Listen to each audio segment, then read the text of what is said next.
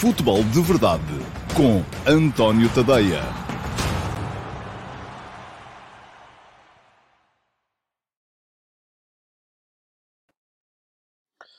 Olá, muito bom dia a todos. Sejam muito bem-vindos à edição de hoje, que é sexta-feira, dia 4 de fevereiro de 2022 do Futebol de Verdade. Hoje, para vos antecipar aqui aquilo que pode vir a ser a 21 jornada da Liga.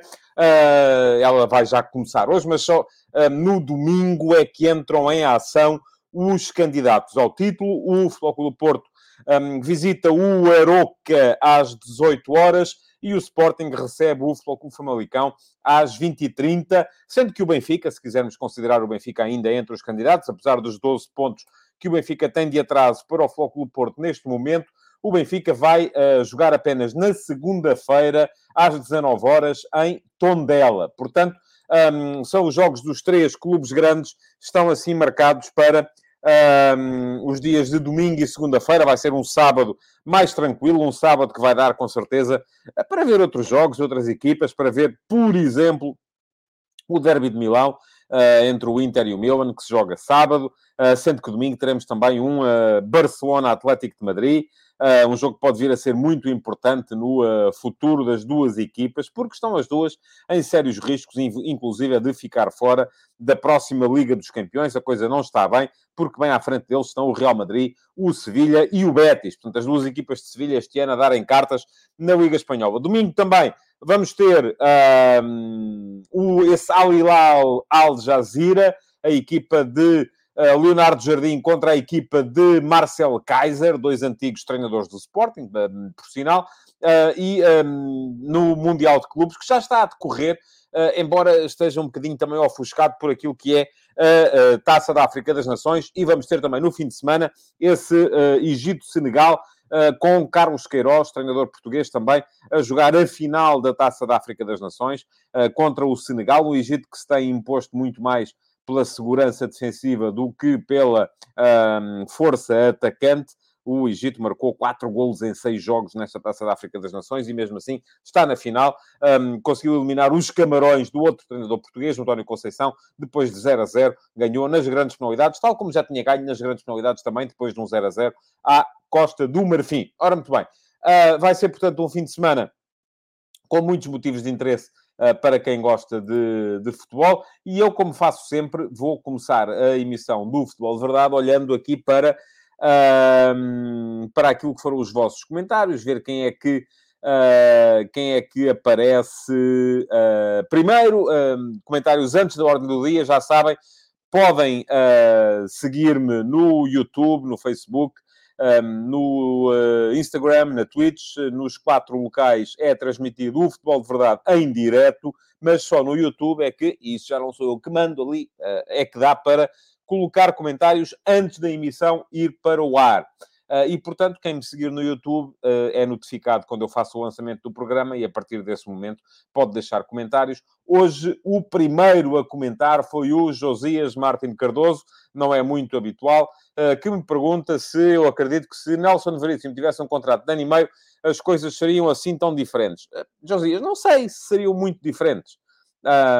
isto porquê? Porque o Josias dividiu o seu comentário entre dois primeiro tinha-me dito isto, uh, que eu tenho vincado a minha opinião sobre a pouca convicção com que o Rui Costa apostou em Nelson Veríssimo. Eu escrevi sobre o tema ontem, no último passo. Quem quiser dar um salto e está a passar aqui em rodapé, para quem me está a ver no YouTube, no Facebook e na Twitch, no Instagram não há possibilidade de colocar o rodapé, mas ficam a saber, tadeia.substack.com, uh, em que eu acho, e acho isso mesmo, que uh, o momento mais negativo que o Benfica está a passar neste, por esta altura tem um bocado a ver também uh, com o facto de uh, ninguém ter querido, e a começar por uh, Rui Costa, dar uma amostra de força e fazer uma aposta convicta, seja no que for. Nem nos jogadores, nem nos treinadores, nem na administração, nada. Aquilo vai tudo muito em seguimento para estabelecer pontos, para fazer consensos, e eu acho que isso está na base de tudo. Agora, se depois o Nelson Veríssimo seria, eu acho que não passava só por isso, Josias, mas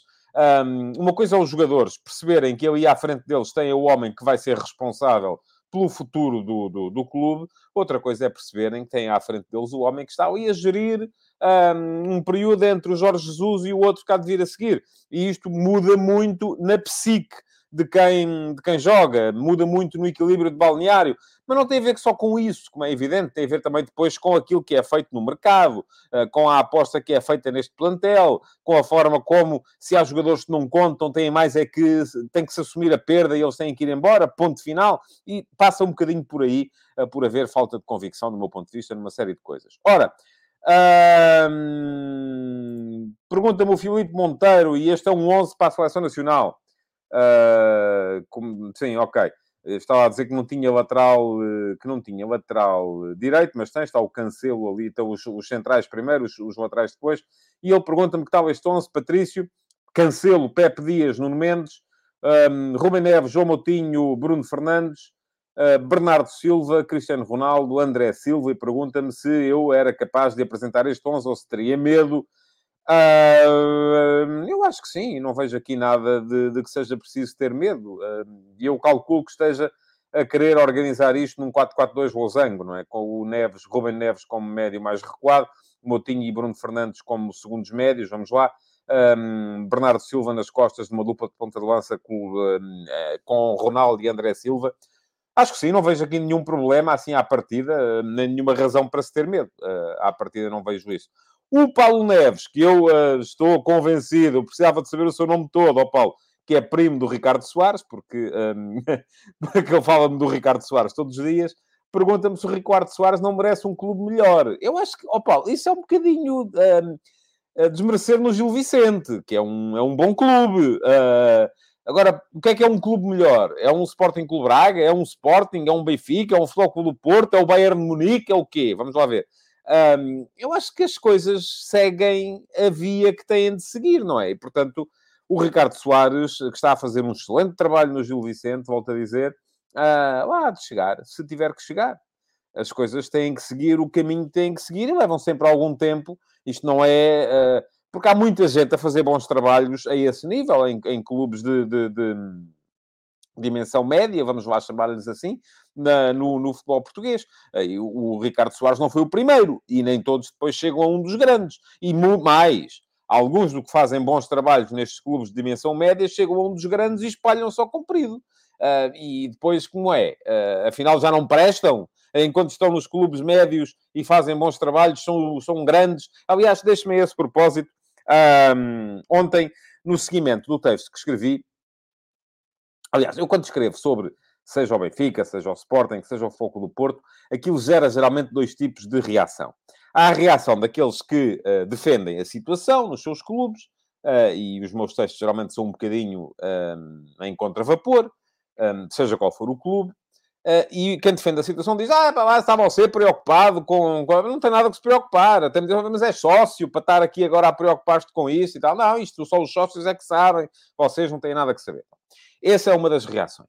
A outra reação é, pois e tal, eh, só falas eh, deste clube, não falas do outro, mas depois quando se fala do outro já não aparecem a comentar. Bom, o que é que acontece? Uh, ontem, no seguimento do, do, do, do, do texto sobre o Benfica, gerou-se ali uma, um debate que eu acho que até é interessante, creio que foi no Facebook, uh, em que alguém me dizia assim, um dos grandes problemas do Benfica são os média.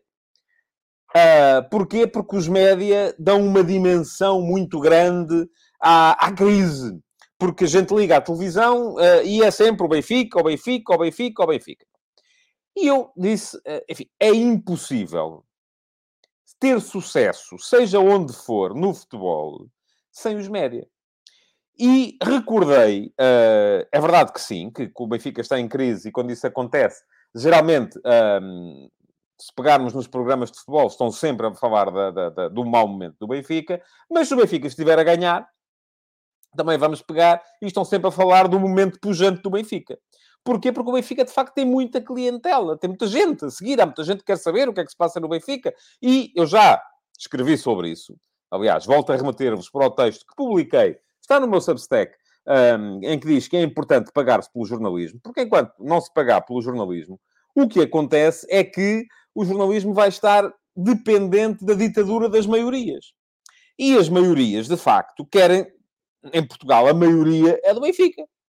E agora isto é o que é. Não é? Isto não é bom nem é mau, é o que é. É o que temos. Temos que saber viver no mundo que temos. Não dá para mudar, eu não posso estalar os dedos e mudar o mundo.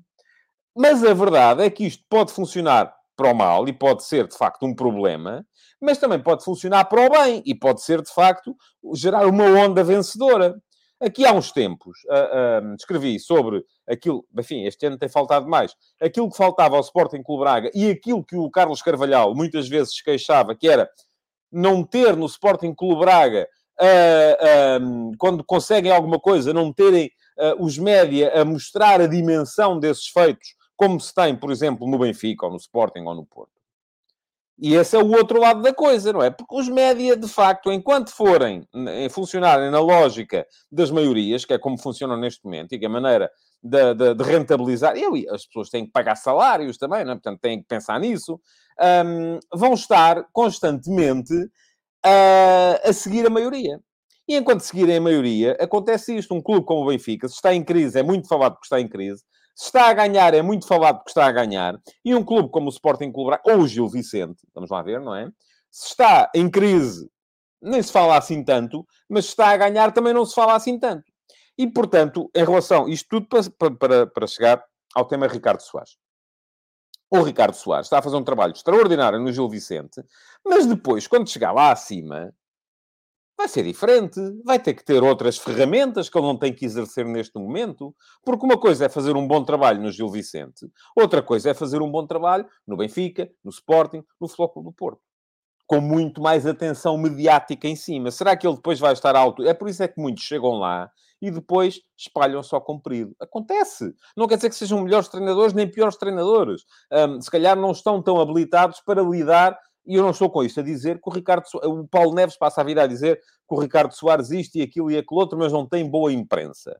Não tem nem boa nem má. Porque neste momento ainda não chegou lá. Quando chegar lá acima, é que você vai perceber, Paulo, se ele tem boa capacidade para lidar com a imprensa ou má capacidade para lidar com a imprensa. Porque, infelizmente, e porque em Portugal o mercado é pequeno e os médias eh, têm que seguir as grandes, as grandes maiorias, neste momento não dá para perceber se o, se o, Ricardo Soares tem boa ou má capacidade para lidar com a imprensa. Portanto, já está a ver, estou aqui para aí há 4 ou 5 minutos a falar do uh, Ricardo Soares e o Paulo Neves todos os dias vem cá pedir-me para eu lhe falar do Ricardo Soares. Bom, diz o José Neto, o que pensa da tecnologia de detecção imediata de offside através de tracking corporal em 29 pontos, que está em teste no Mundial de Clubes, e já agora o que pensa do formato desta competição. Em relação à tecnologia, eu tenho que ser, eu parto sempre do mesmo princípio que parto quando falo aqui, por exemplo, do, do das linhas do offside. Um, temos que estar abertos uh, à tecnologia, temos que estar abertos à sua introdução e, um, se comprovadamente for melhor, quem sou eu para dizer o contrário? Eu não sou cientista. Não tenho aqui, de repente, uh, não, não, não descobri uma forma de medir o offside através do tracking. Se os cientistas me dizem que é possível, Ótimo, venha ela, vamos ver. Estamos a testar. Já agora, o que penso do formato da competição? Não gosto. Uh, já, já o disse várias vezes. Aquilo é uma espécie de final com aquecimento. Às vezes pode acontecer a equipa da, da, da América do Sul ou a equipa da Europa não chegarem à final, mas é muito raro. Uh, porque, e, portanto, isto é, é praticamente a antiga taça intercontinental com um jogo de aquecimento eh, entre eh, os, para os europeus e os sul-americanos, e depois os outros andam ali a entreter-se mais um bocadinho de vez em quando. Um, eu seria favorável a um Mundial de Clubes à séria, como temos um Mundial de Seleções à séria. Agora, a grande questão aqui é e o calendário? Onde é que encaixamos isso, não é? Aliás, há aqui uma coisa que me está a fazer um bocado de confusão, porque este Mundial de Clubes este ano está... Este ano acontece sempre assim. Uh, está um bocadinho a passar aqui, ninguém repara que já começou e tal, e que já houve um jogo ontem, ninguém deu por isso. Uh, vamos ter mais jogos no fim de semana, porque aquilo, na verdade, só começa a contar quando lá chegarem o Palmeiras uh, e o Chelsea, porque é aí que a coisa começa de facto a fazer sentido para quem vê futebol. Um, mas estamos aqui, o Al-Ali do Egito vai jogar, e por acaso nem, nem tive a oportunidade de ver ainda o que é que, como é que vai ser. Vai jogar uh, a sua primeira partida, creio que já neste fim de semana, para o Mundial de Clubes. E a seleção do Egito, que eu calculo também que tenha os jogadores do Al-Ali, vai jogar também neste fim de semana a final da Taça da África das Nações. Portanto, eu não sei muito bem como é que a coisa vai ser feita, mas faz-me um bocado de confusão como é que a FIFA tem no seu calendário, ou permite ter no seu calendário, ao mesmo tempo a participação do campeão africano na, na, no Mundial de Clubes e a final da competição de seleções mais importante do, do continente africano. A mim faz um bocado de confusão, se calhar sou eu que estou a ver mal a coisa. Muito bem, diz-me o Marco Lopes. Em Itália punem os árbitros quando estes cometem erros graves nos jogos. Acha que em Portugal deviam fazer igual? O que é que é punir? Vão vergastá-los? Não, não vão, pois não. Então eh, é o quê? É deixarem de fazer jogos durante algum tempo? Acho, mas eu, eu creio que em Portugal também se faz a mesma coisa. Um árbitro que tenha uma má avaliação a seguir uh, tem mais dificuldade para uh, entrar no, no, no, na rotação normal. Creio eu que é assim. Se não é assim, vou já dizer, devia ser. O Mário Pereira pede-me que eu mande um abraço ao Nuninho, que é grande admirador. Muito bem, Nuninho, vai daqui um abraço. Não sei quem é, mas é amigo do Mário. O Mário está aqui. Não sei se o Nuninho também está aqui, mas vai daqui um abraço a pedido do Mário Pereira. Vasco Batista. Uh, Varandas tem uma autoestrada para a vitória. Portanto, falamos aqui já de eleições do Sporting. Como sócio, não penso votar noutro candidato sequer, diz o Vasco. Um, nem sequer ouvir as suas propostas. A equipa que ganha não se mexe. Aliás, eu escrevi hoje, no último passo, sobre as eleições do Sporting. E não é conforme já me vieram meia dúzia de pessoas dizer, tanto no Facebook como no Twitter, ah, está aí agora preocupado e tal. Não estou nada preocupado. Quero lá saber, francamente. Não, não quero nem do um, nem do outro, nem do outro. Agora, a minha tarefa é esta. É uh, olhar para as coisas, refletir sobre elas e comentá-las.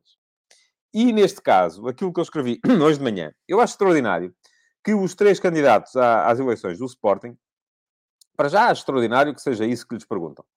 Uh, depois acho extraordinário que eles se deem sequer ao trabalho de falar sobre o tema, que é sobre o tema Ruben Amorim.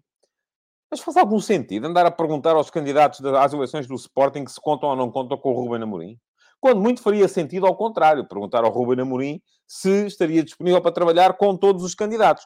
E eu creio que o Ruben Amorim, porque também não quererá, com certeza, ser uh, tido nem achado nessa, nessa coisa. Não sei se ele já é sócio do Sporting, não sei o que é que o Sporting faz, uh, mas também com certeza não iria uh, manifestar-se a esse respeito.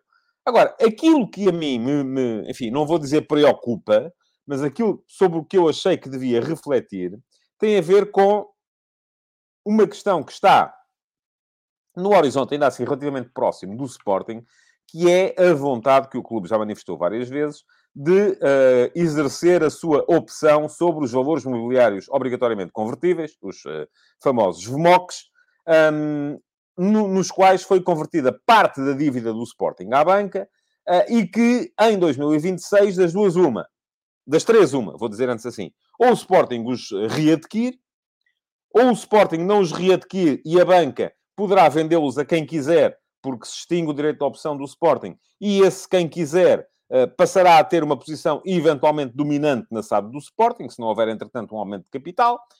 Ou, terceira opção, o Sporting renegocia outra vez com a banca. Também pode acontecer isso. Vamos a ver. Isso aí, quanto a isso, não tenho nada contra, não sou daqueles que, ah, e tal, há perdões, há dívida e tal. Os perdões, cada um, eu se conseguir fazer um perdão da, da, da, da, minha dívida, também vou à procura disso. Não, toda a gente quer isso, não é? Agora, a questão é qual é a minha capacidade negocial perante a banca. É pouca.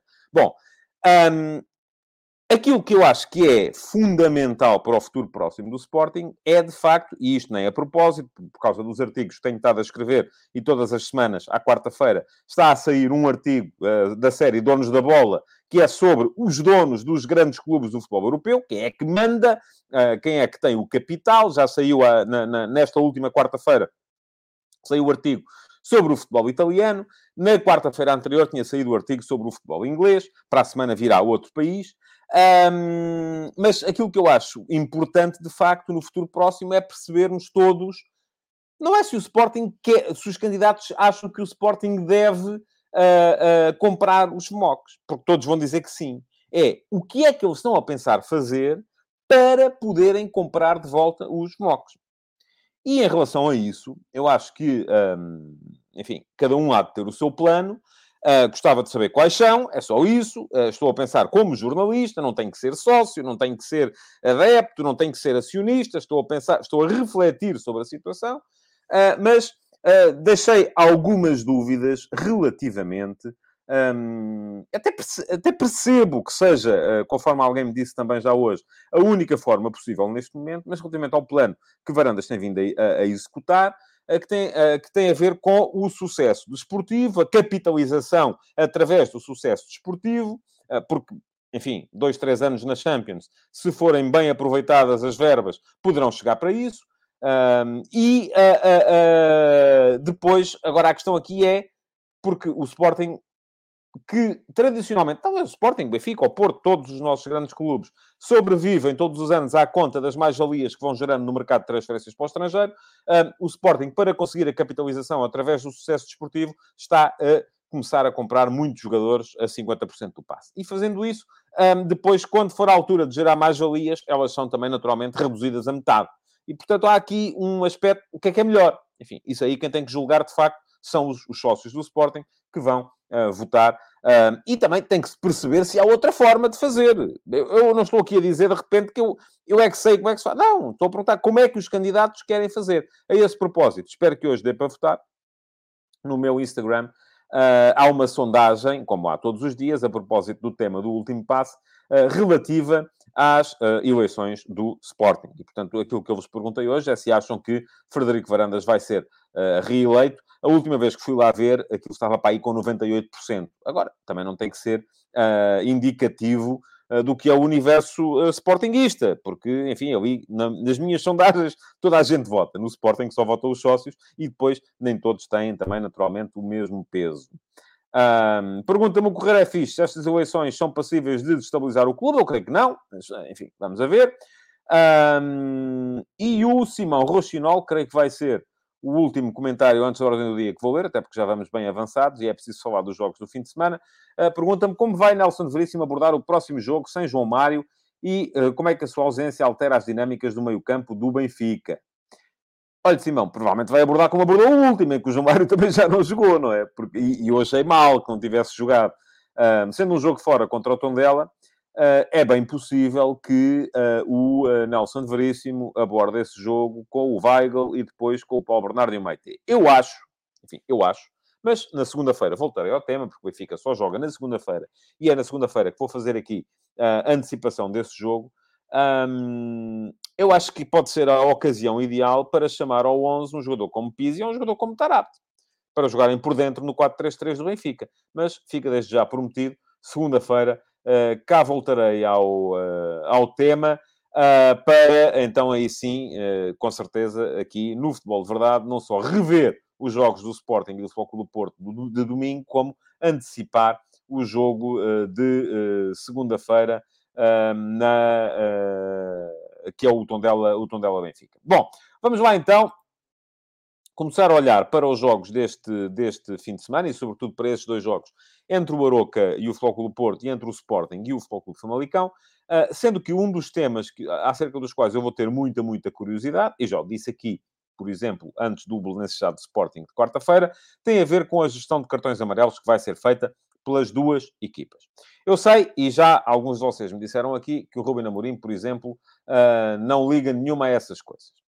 Uh, eu acho que toda a gente liga. Uh, enfim, o que eles podem é, de facto, dizer que, vamos lá ver, que não, não fazem depender disso uh, as escolhas que fazem para os, para os jogos.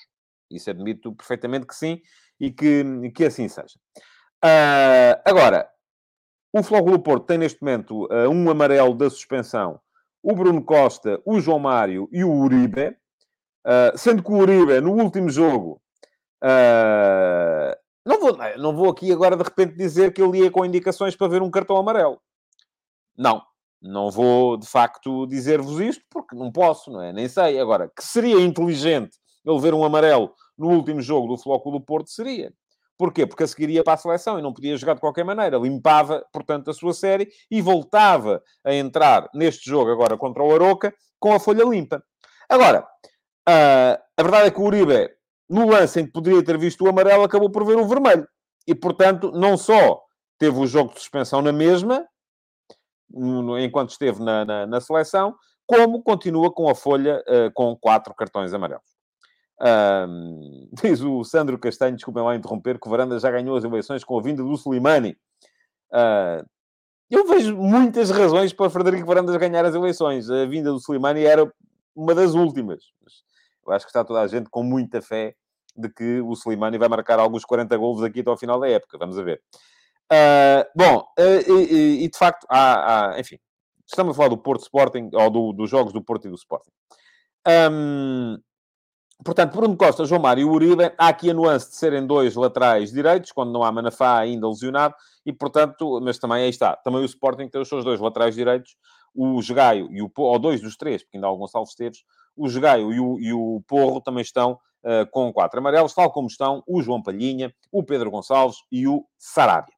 Uh, diz o uh, Carlos Guiste que Uribe e João Mário não deveriam ir a jogo. Gruitch, até pela exibição anterior, merece manter a titularidade. Uribe forçou o amarelo, aliás, Uribe forçou o quarto amarelo também, se for puxar o filme atrás. É possível que sim, enfim, não vou, não, não sei se sim, se não.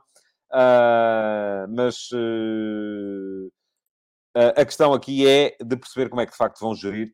eu acho que entre o Bruno Costa e o João Mário, à partida não vão ficar os dois, portanto, até admito que possa jogar Uh, agora o Bruno Costa para jogar depois o João Mário, enfim, vamos a ver. Uh, tal como no Sporting, entre Gaio e Porro, uh, com certeza não vão, não, vão ficar, não vão ficar os dois com cartão amarelo. Depois, enfim, o Sporting já jogou na luz sem o Palhinha, e deu-se bem, portanto, não acredito. O, o Sporting jogou com, jogou com o, o Garte contra a Belenense Chade.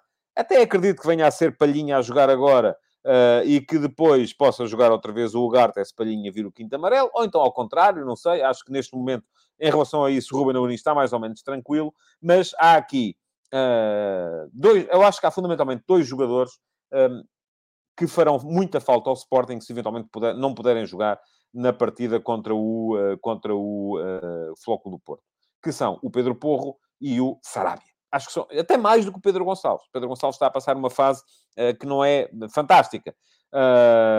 Mas uh, o Sarabia e o Porro são neste momento fundamentais para a produtividade ofensiva do Sporting. E aquele vai ser o jogo da época. O Sporting está a 6 pontos. Se vai chegar a 6 pontos, precisa de reduzir essa distância, porque senão um, acaba por ser complicado. Diz-me o João Pereira, não percebi o porquê de Ruben não ter gerido os cartões com o Bessade podia limpar o Sarabia e o Porro. Eu creio que não estará o Rubem Amorim muito... Uh, podia, de facto, ter feito isso. Mas não estará muito uh, confiante de que o jogo com o Famalicão vai ser assim tão fácil. E o histórico recente do Sporting contra o Famalicão é de dificuldades. Aliás, já o disse aqui e volto a repetir, nos jogos todos que o Sporting já fez esta época para a Liga em Portugal, a única equipa que eu, e eu vi-os todos, a única equipa que eu vi ser superior ao Sporting foi o Famalicão. Sporting empatou com o Porto, empatou com o Famalicão, ganhou ao... Uh, aliás, perdeu com o Santa Clara, perdeu com o Sporting Clube Braga, mas nestes quatro jogos só foi, de facto, inferior ao adversário no jogo com o Famalicão. Agora, ah, entendam isto como quiserem. Uh, a questão aqui é de perceber se o Sporting poderia, de facto, ficar tão depauperado antes do jogo com o Famalicão porque vai ser um jogo com certeza difícil. Ora bem, começando pelo uh, Aroca Porto, uh, que vai ser já no sábado, uh, perdão, no domingo às 18 horas. O Porto já poderá ter com certeza o Galeno e o Rubens Semedo. Veremos se o, o Paulo Machado pergunta-me como é que este assunto pode ser tema. Não é? Não pode. Então pronto, Paulo. Tem bom remédio. Uh, um plantel tem só os jogadores? Não, mas tem, há, 11 que, há, há, uns que são melhores que os outros, não é? Acho eu. Enfim, o Jubas, que é a sua foto de perfil, Paulo, uh, tanto, eu, uh, por acaso, até, enfim, conheço uma das pessoas que costuma estar lá dentro, que é o meu amigo Jacinto, mas pode lá estar o meu amigo Jacinto, como pode estar o, outra pessoa qualquer. agora, quem vai jogar, enfim, não é a mesma coisa ter o Porro, ou ter o Jogai, ou ter o Gonçalo Esteves. Desculpe lá, é o que eu acho. Se fosse tudo igual, nem havia, nem havia treinadores. É, metiam-se lá 11 à sorte e pronto, já está. Não é? Não funciona assim. Bom, uh, ia dizer que Aroca Porto, vamos ver se o Porto já vai ter, se o Sérgio Conceição já vai apostar no Galeno ou no Ruben Semedo. Creio que o Eustáquio será mais complicado, ele não treinou sequer com a equipa.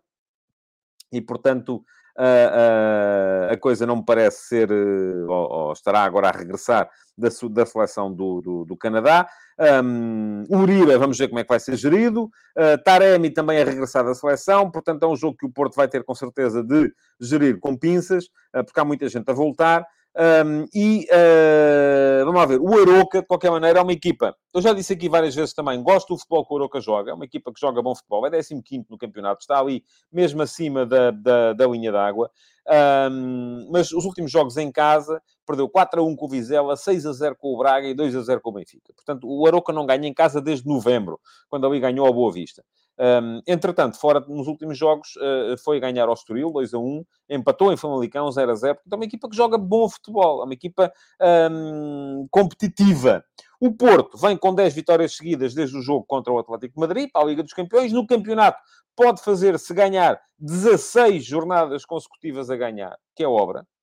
Se imaginarmos, se o Porto ganhar Agora, os jogos ao Aroca e ao Sporting faz meio campeonato consecutivo, uma volta inteira, jogou uma vez contra todas as equipas só com vitórias.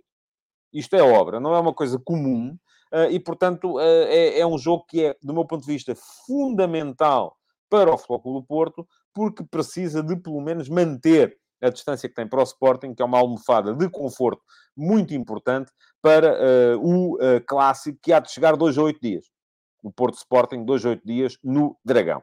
No domingo também, mas duas horas e meia mais tarde, o Sporting recebe o Flóculo Famalicão. Já o disse aqui, tem sido, e alguém me dizia aqui, uh, era o João Pereira, o Famalicão é a nossa pedra no sapato. Portanto, o João Pereira, aliás, vê-se pela foto de perfil também, que é uh, sportinguista. Uh, e, mas o Rodolfo Sesifredo adianta que se não ganhar o Famalicão, não adianta andar com poupanças de cartões o próximo jogo é sempre o mais importante para o Sporting. Sim, eu acho que essa é a lógica de pensar do Ruben Amorim. Agora, uh, enfim, o jogo a seguir é um jogo fundamental uh, também, não é? E, portanto, uh, havendo, tendo o Sporting tido o Porro e o Jogai, acredito que contra o Famalicão possa jogar o Jogai e o Porro ser eventualmente poupado, até porque ele está a voltar uh, de de um período relativamente longo com, com, com, lesões e, portanto, vamos ver como é que vai, como é que vai correr. O Sporting provavelmente já vai ter o, o uh, que, que, mais uma vez, foi passear à América do Sul e não jogou pela seleção. Uh, é verdade que no segundo jogo uh, testou positivo à, à Covid-19 e, portanto, não podia jogar mesmo, mas uh, no primeiro, mais uma vez, ficou no, ficou no banco. Um, talvez já tenha Slimani e o Ruben Amorim, de facto, tem uma ideia diferente da exploração ou da, da entrada na equipa dos reforços do Sérgio Conceição. O Sérgio Conceição é um bocado mais lento a meter os reforços a jogar. O Rubén Amorim já meteu o Edwards a jogar no outro dia. Acredito que neste jogo já possa dar alguns minutos ao, ao Slimani, se ele chegar em, em, condições. Mas depois a grande questão que se coloca para mim, de facto, é a questão da gestão dos amarelos. E, sobretudo, já o disse aqui, do, até do Pedro Porro e do Sarabia, mais do que do Jogaia, mais do que do Palhinha, mais do que do Pedro Gonçalves. Embora uh, me pareça que um, ehm, para o Sporting era importante ter uh, todas as suas principais opções no jogo com o Futebol do Porto no Dragão. Uh, para já, primeiro vem então esse jogo contra o Famalicão. O Famalicão, desde que mudou de treinador e desde que chegou o Rio Pedro Silva, é uma equipa que mudou um bocadinho de cara. O Famalicão do Hugo Vieira era uma equipa sobretudo ofensiva. Era uma equipa que uh, jogava mais alto no campo, que discutia o jogo, uh, que tentava jogar positivo, tentava jogar ofensivo. Neste momento, é uma equipa mais segura atrás e não é uma equipa que abra tanto o jogo como era a equipa do Iviera. E o Sporting, curiosamente, um, ao contrário do Benfica, por exemplo, é uma, é uma equipa que tem mais dificuldades contra adversários que joguem uh, aberto e com qualidade, naturalmente, do que contra adversários que se fechem. Uh, por isso daí as dificuldades que o Sporting teve com o Famalicão do Ivo Vieira, como já tinha tido na época passada e como já tinha tido há dois anos contra o Famalicão do João Pedro Sousa. Se formos a ver, o Sporting nos últimos jogos, nos últimos uh, seis jogos contra o Famalicão, desde que o Famalicão regressou à Primeira Liga, só ganhou um, que foi o jogo da Taça da Liga, já este ano, e mesmo esse 2 a 1, o Sporting esteve a ganhar 2 a 0, sofreu o 2 a 1 já perto do fim ainda tremeu ali em ponta final, uh, e o empate teria afastado o Sporting da Final Four. De resto, para o campeonato, foram três empates e duas derrotas contra o Famalicão. No ano passado, o Sporting empatou duas vezes. 1 a 1 em casa, 2 a 2 fora. Este ano já empatou 1 a 1 fora e num jogo, já o disse aqui, uh, que esteve muito complicado. Esteve muito complicado para o Sporting, com o Ivan Reimer a mandar no campo. Há dois anos, no tal ano, enfim, do João Pedro Sousa em, em Famalicão, e uh, no Sporting, creio que ainda foi o Marcelo Kaiser que fez o primeiro jogo, derrota em casa por 2 a 1, e já foi o Silas a fazer o segundo, derrota fora por 3 a 1. Aliás, foi o jogo que uh, ditou o afastamento do Silas e a entrada do Rubem Amorim. Uh, o Sporting perdeu as duas vezes com o Famalicão. Portanto, é um adversário que tem sido, tem uma, há uma espécie de mala pata do Sporting contra este adversário. Agora, é verdade também que o Famalicão só ganhou um dos últimos 10 jogos. Ganhou por 1 a 0 a Abessada. Empatou 5, perdeu 4. É uma equipa que não está num momento particularmente feliz. Pergunta-me o Guilherme Santinha se eu acho que Slimani vai ser já titular. Acho que não. Uh, mas vamos ver. Não sei qual é a ideia do Ruben Amorim. Acredito que possa vir a ter alguns uh, minutos. Uh, agora, se me perguntar, eu acho que se há um titular ali, o titular ainda é o Paulinho. Uh, não é o Slimani, até porque o Paulinho, enfim, apesar da explicação que o Ruben Amorim nos deu a todos, encaixa melhor naquilo que tem sido o futebol do Sporting esta época do que o uh, Slimani. Bom, um, o que é que eu vos queria dizer mais também? Que, uh, portanto, Sporting Porto já falei, exatamente, um, que podem naturalmente uh, voltar cá uh, na segunda-feira, porque na segunda-feira cá estarei mais uma vez para mais uma edição do Futebol de Verdade. Para já, aquilo que vos resta, se quiserem, claro, é deixar o vosso like, partilharem a edição de hoje do Futebol de Verdade. Podem continuar naturalmente a comentar um, e um, voltarem, de facto, na segunda-feira, então, para mais um Futebol de Verdade. Muito obrigado por terem estado aí e bom fim de semana. Futebol de Verdade, em direto de segunda a sexta-feira, às 12h30